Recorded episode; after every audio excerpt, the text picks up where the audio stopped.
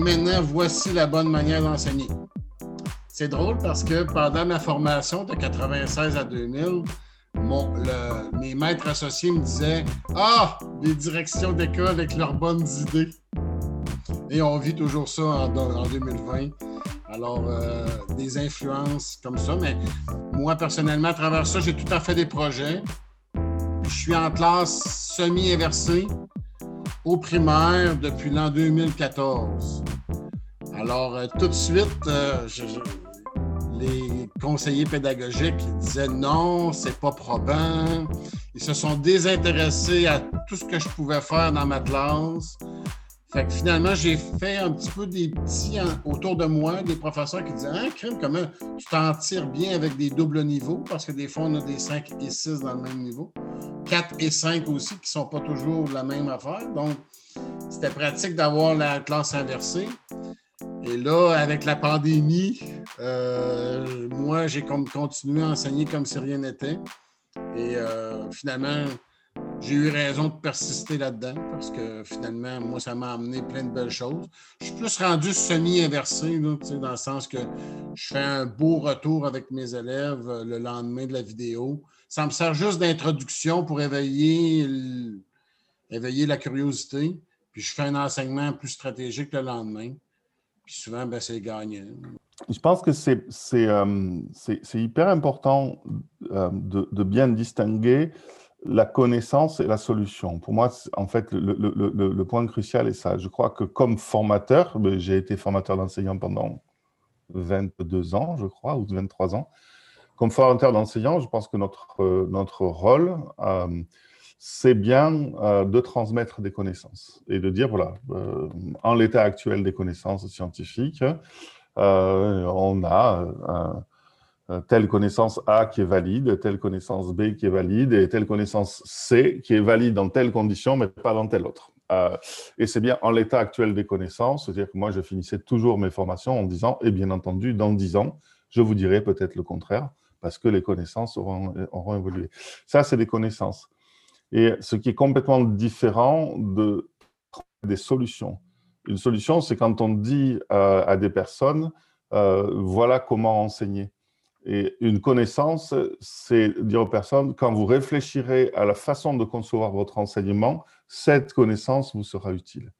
Et, je crois qu'on a besoin des deux. Et c'est pour ça que c'est super intéressant d'avoir aussi des connaissances sur l'évaluation des solutions. Si par exemple, on sait que quand la solution A est mise en œuvre, elle est généralement plus efficace que la solution B, ça, c'est une connaissance. Ça ne veut pas dire qu'il faut faire A, ça veut dire qu'on sait en faisant A que c'est généralement plus efficace que B, ou on sait en faisant B généralement c'est moins efficace que A. Et donc au moment où on prend la décision de faire A ou B, on le prend en conscience.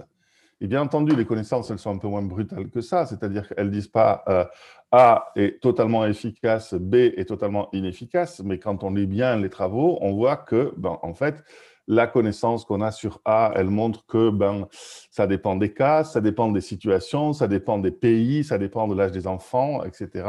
Et, pareil pour la solution B. Et, je crois hyper important d'associer de, en fait la, la, liberté pédagogique et la responsabilité pédagogique, qui est de dire oui, à un moment, je peux choisir de faire. B. Je, prends mon cas personnel avec mes étudiants. Euh, moi, j'utilise beaucoup la pédagogie de projet euh, il n'y a aucune preuve de l'efficacité de la pédagogie de projet. Mais ce n'est pas parce qu'il n'y a aucune preuve de l'efficacité de la pédagogie de projet que je m'interdis de le faire. Mais en le faisant, je sais que je, je mets en œuvre une démarche pédagogique pour laquelle on n'a aucune preuve d'efficacité. Mais ce qui est complètement différent de mettre en œuvre la pédagogie de projet en étant sûr qu'on a raison. Et, voilà. et je le fais en sachant que pour l'instant, euh, il n'y a aucune certitude euh, aucune preuve d'efficacité. Mais en faisant ça, j'assume ma responsabilité, qui est de dire, ben, pour mes étudiants de cinquième année, pour mes étudiants de quatrième année, c'est important la démarche de projet parce que dans deux ans, ils seront sur le terrain et euh, le métier pour lequel je les forme, c'est essentiellement de l'inconduite de projet, etc., etc. Les enseignants, ils ont, ils ont une expérience professionnelle. Enfin, c'est Patrick qui parle de ça mieux que moi. C'est que qu'est-ce qui est convaincant pour un enseignant pour le qu'est-ce qui qu'est-ce qui le, convainc de, changer des choses ou de progresser, enfin de, travailler, d'avoir un travail réflexif sur son métier, etc. Mais c'est la plupart du temps, c'est de voir d'autres, de voir des collègues qui font comme lui ou qui font autrement, qui le font réfléchir, etc. Là, on est dans, on est dans l'hyperlocal, on est même dans la proximité. Mais c'est comme ça que, que ce métier euh, doit s'exercer, évoluer. C'est-à-dire que le problème, c'est qu'on au fond, on est un peu euh, impressionné par la force de frappe euh, de, des gens qui sont venus au secours de, ce courant de pensée en matière de pédagogie. Et là, on n'a pas cité, mais il faudra le dire aussi, les neurosciences, les sciences cognitives, etc., qui sont, venus à la rescousse pour euh, faire, au fond, avoir raison du, du, camp d'en face. Mais je pense que le camp d'en face, c'est-à-dire les enseignants, moi, si j'étais resté enseignant, je serais vraiment de ce côté-là. Je me dirais toujours, ce, ce qui m'intéresse, c'est d'échanger avec des pairs, avec des collègues, avec des, collègues qui ont de l'expérience, avec des formateurs d'enseignants, des gens comme Patrick Picard, que je, que j'estime beaucoup, et enfin, enfin les, gens qui ont du métier, et c'est à l'intérieur de ce, de groupe professionnel que les choses se font. Et c'est là où on a les, résultats et les, apports les, plus convaincants. Et on peut les accumuler, parce que ça fait des décennies que ça dure, ça quand même. Hein. Il, y a, déjà, il y a des grands ancêtres, il y a un passé, il y a, des, frères, il y a, des, il y a toutes sortes de euh, Piaget, Freinet, enfin, etc. Tous les gens qu'on mentionne ici et qui sont nourriture pour les enseignants d'aujourd'hui, et puis qui continue ce travail-là. Or, c'est un travail pour moi qui, a une très grande puissance. Simplement, euh, sa puissance là, n'est, comment et, on est dans un moment où elle est un peu discréditée par rapport à la puissance de la science ou de ceux qui se prétendent scientifiques autour des neurosciences et des sciences cognitives. Mais les choses vont et viennent, hein. euh, ça ne va pas durer très longtemps, je pense. Hein. Mm. Là, on est dans un, dans un, moment assez particulier. Si je me fie un petit peu à mon, mon expérience personnelle, ça dépend beaucoup de la direction d'école qui est là.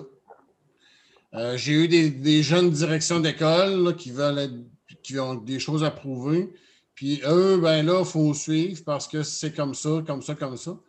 Mais présentement, j'ai une excellente direction d'école. L'étrangement est plus vieille que moi. Ça fait longtemps que je n'ai pas vécu ça. Donc, euh, moi, j'ai 45 ans. Donc, normalement, j'ai des, des, directions de 35, 30, 35 ans. Ils viennent faire leur classe dans notre école. Souvent, sont transférés ailleurs après. Et là, on a un changement de ton. C'est Ah, là, on va s'en inspirer. Ah, là, on va aller chercher ça, on va aller chercher ça. C'est une approche qui, me, qui vient me chercher un peu plus, qui me, qui me motive, puis mes collègues aussi. Parce que là, ah, là, on respecte nos choix un peu plus au lieu de dire Hey, voici les profs, comment il faut faire. Ça, j'embarquerai jamais là-dedans. L'organisation scientifique du travail. Organisation scientifique du travail. Le taylorisme. Et en fait, ça repose sur plusieurs principes. Je ne vais pas vous faire un cours sur, euh, sur le taylorisme, je vous rassure, mais je vais en retenir simplement un qui est donc ce qu'on appelle dans le, jargon des économistes et des sociologues du travail la division verticale du travail. C'est-à-dire il y a un bureau des méthodes qui définit, qui observe et qui définit les bonnes méthodes, et en bas, il y a les ouvriers qui exécutent. D'accord? Ce qu'on va appeler, toujours dans le jargon des sociologues du travail, le travail prescrit.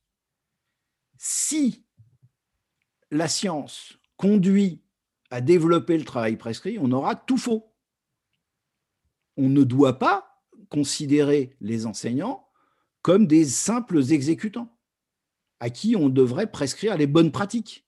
Ça n'a pas de sens.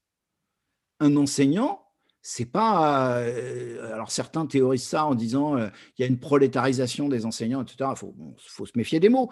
Mais en tout cas, euh, ça n'aurait pas de sens que d'être dans cette injonction à appliquer des bonnes pratiques. Ce qui est important, c'est de considérer l'enseignant comme un ingénieur plus que comme un prolétaire. Un ingénieur qui va euh, bah, justement se servir des apports de la science, mais pour construire sa pratique qui est adaptée au milieu dans lequel il évolue, aux élèves qu'il a en face de lui, aux circonstances, aux conditions qui sont celles euh, de, son propre travail. Et c'est ça qui est important à mon sens. Donc, euh, euh, si la science conduit à produire des livrets de quelque couleur que ce soit, orange ou autre, pour définir les bonnes méthodes, etc., on aura tout faux. Je parlais de jeune direction. Alors, on a une jeune direction qui est incapable de bien gérer les jeunes qu'on lui envoie dans le bureau. Les jeunes reviennent de là en disant Yes, j'ai dupé le directeur, il n'y a rien là, allez le voir.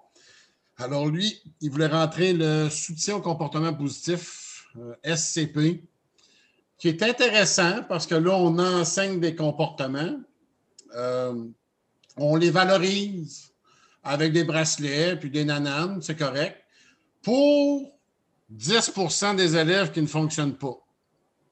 Et au bout de tous ces processus-là, on gère 8% de tous ces élèves-là.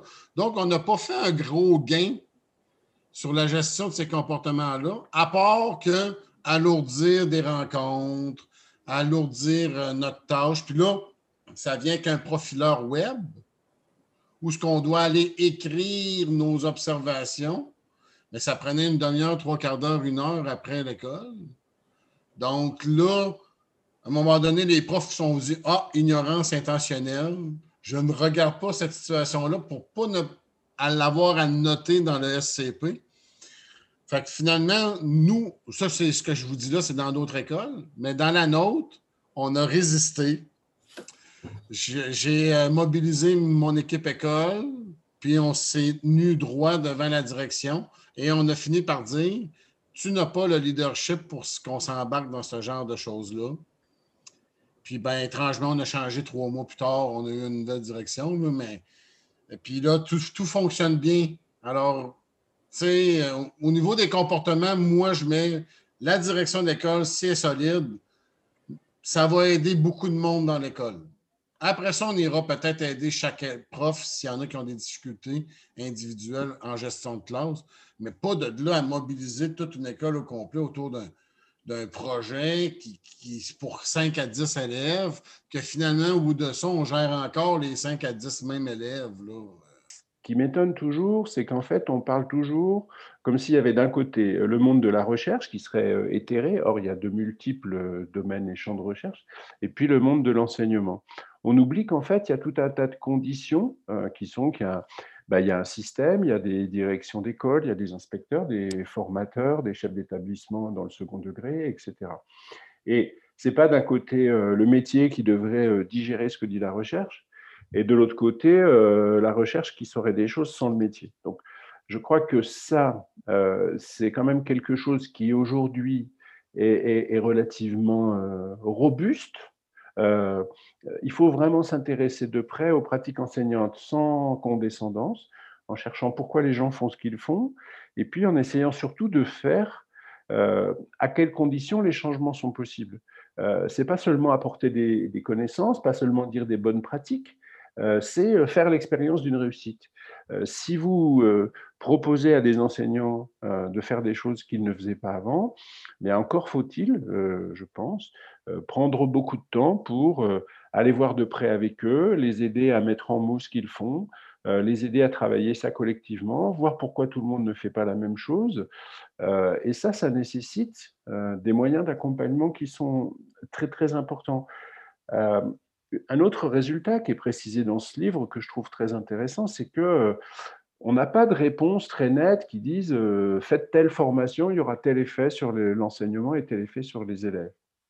Je pense que c'est bon signe, c'est pas nier la formation que de comprendre ça.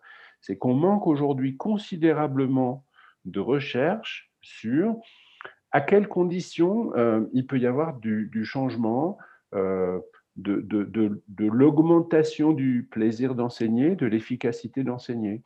Pourtant, on a un certain nombre d'intuitions. Hein. pour l'instant, on en est à l'idée d'intuition. Euh, mais on, sous-investit, euh, pour moi, euh, dans les compétences dont on doit donner, dont on doit doter les formateurs, les accompagnateurs, les conseillers, pour déployer des dispositifs de formation qui bénéficient aux apprentissages des élèves. vraiment, c'est ce qui me semble le plus important, cette espèce de dichotomie entre l'intérêt-espace de la recherche et les pieds dans la glace du terrain Ben non, je crois que l'écosystème d'enseignement-apprentissage, il est beaucoup plus complexe que ça et qu'il faut raisonner dans une perspective vraiment euh, multiscalaire. Hein. Euh, qu'est-ce qui doit être fait à chaque échelle, euh, à l'échelle des, rectorats, des départements, des circonscriptions, des établissements, pour nourrir ces, collectifs d'enseignants qui, qui arrivent à, prendre le temps d'avoir le recul, de faire ce qu'ils ont à faire. Et, on voit bien que ce recul-là, il est parfois impossible, tellement les conditions dans lesquelles les enseignants travaillent sont, sont difficiles et précaires moi, je trouve tout le temps que ça part toujours d'une bonne idée, mais puis là, ben, on a des chercheurs qui font beaucoup d'argent avec les commissions scolaires puis nos organisations ici pour dire ben, je vous vends des tout en, tout en main, tout clé en main, euh, tout est peinturé, la, maison est prête, voici, vous avez juste à la meubler. Ça ne veut pas dire que ça va bien fonctionner. Puis là, il s'agit que une, euh, une, collègue tombe enceinte. Oups!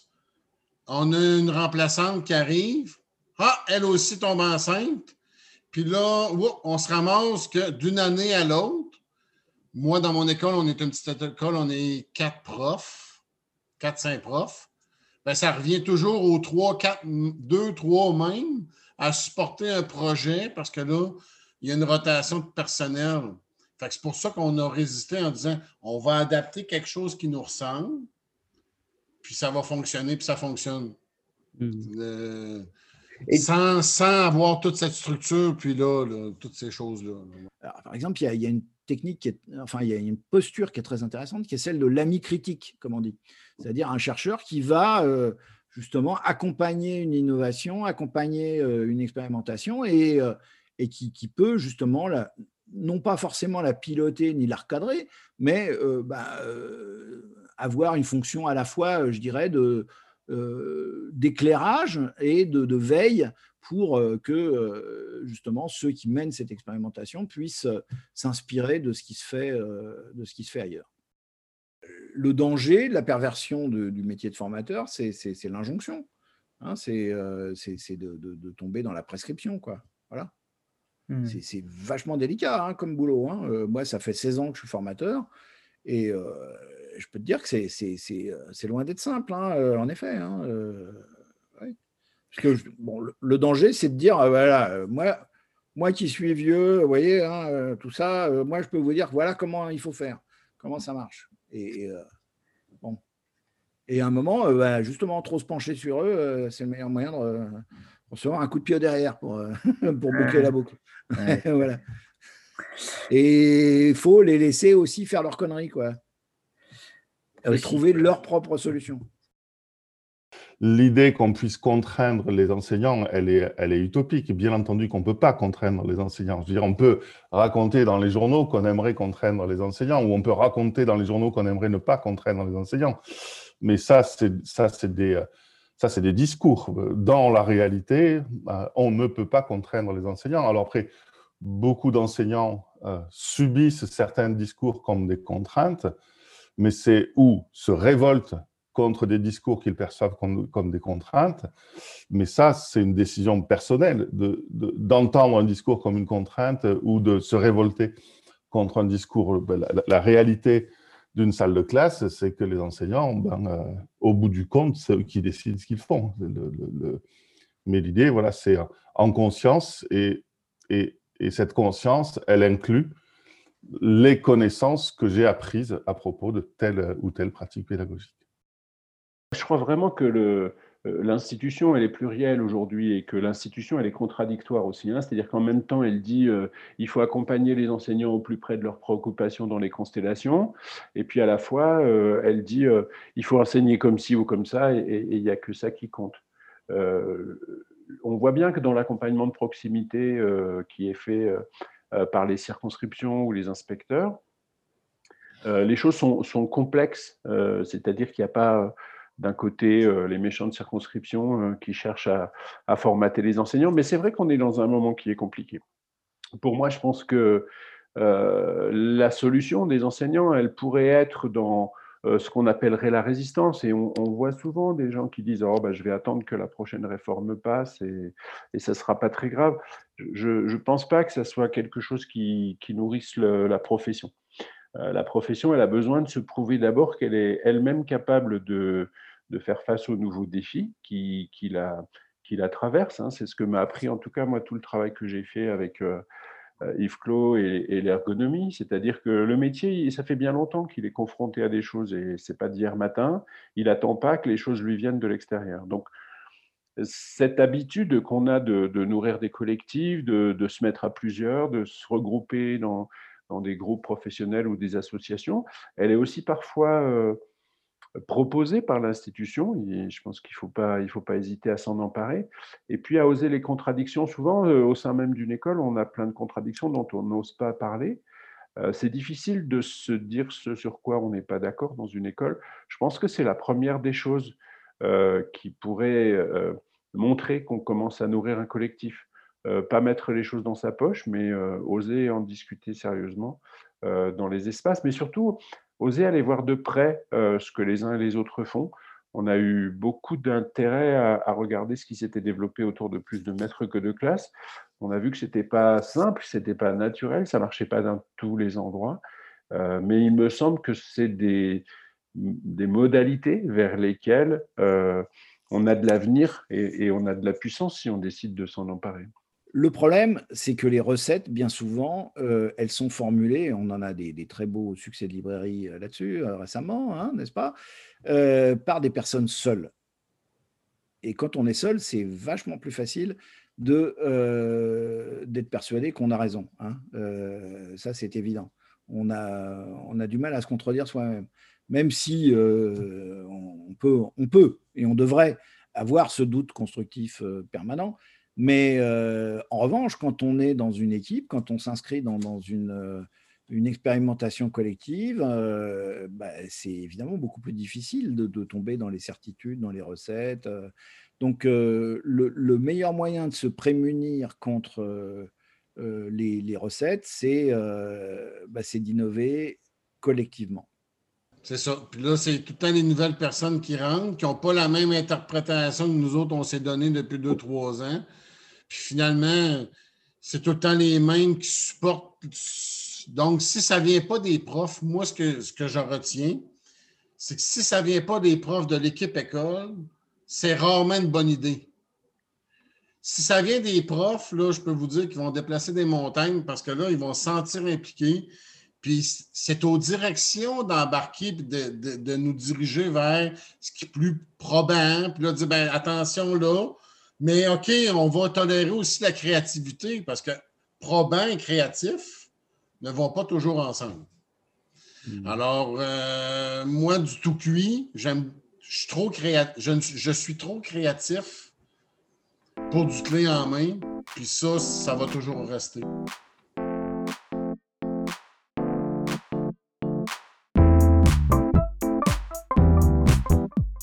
Quelle belle conclusion. Merci beaucoup d'avoir écouté S'élever ensemble. Je tiens à remercier particulièrement Sylvain, Patrick, André, Serge et Philippe pour leur gentillesse et leur accueil. Je pense qu'ils nous ont bien aidés à cerner les défis auxquels nous sommes confrontés aujourd'hui dans nos métiers. La place de la science et de la recherche, qui ne doit pas être un moyen de contrainte, le besoin des enseignants à être soutenus aujourd'hui, la réflexion à faire éclore dans nos collectifs d'enseignants, l'humilité à avoir quand on accompagne les enseignants. Et comme l'a si bien résumé Sylvain, si on empêche les enseignants d'être créatifs, on perd le sens de notre métier. Et j'ai une petite intuition qui me dit que la créativité est un moteur puissant pour avancer dans notre métier aujourd'hui. Merci d'avoir écouté. Je vous dis à bientôt pour s'élever ensemble.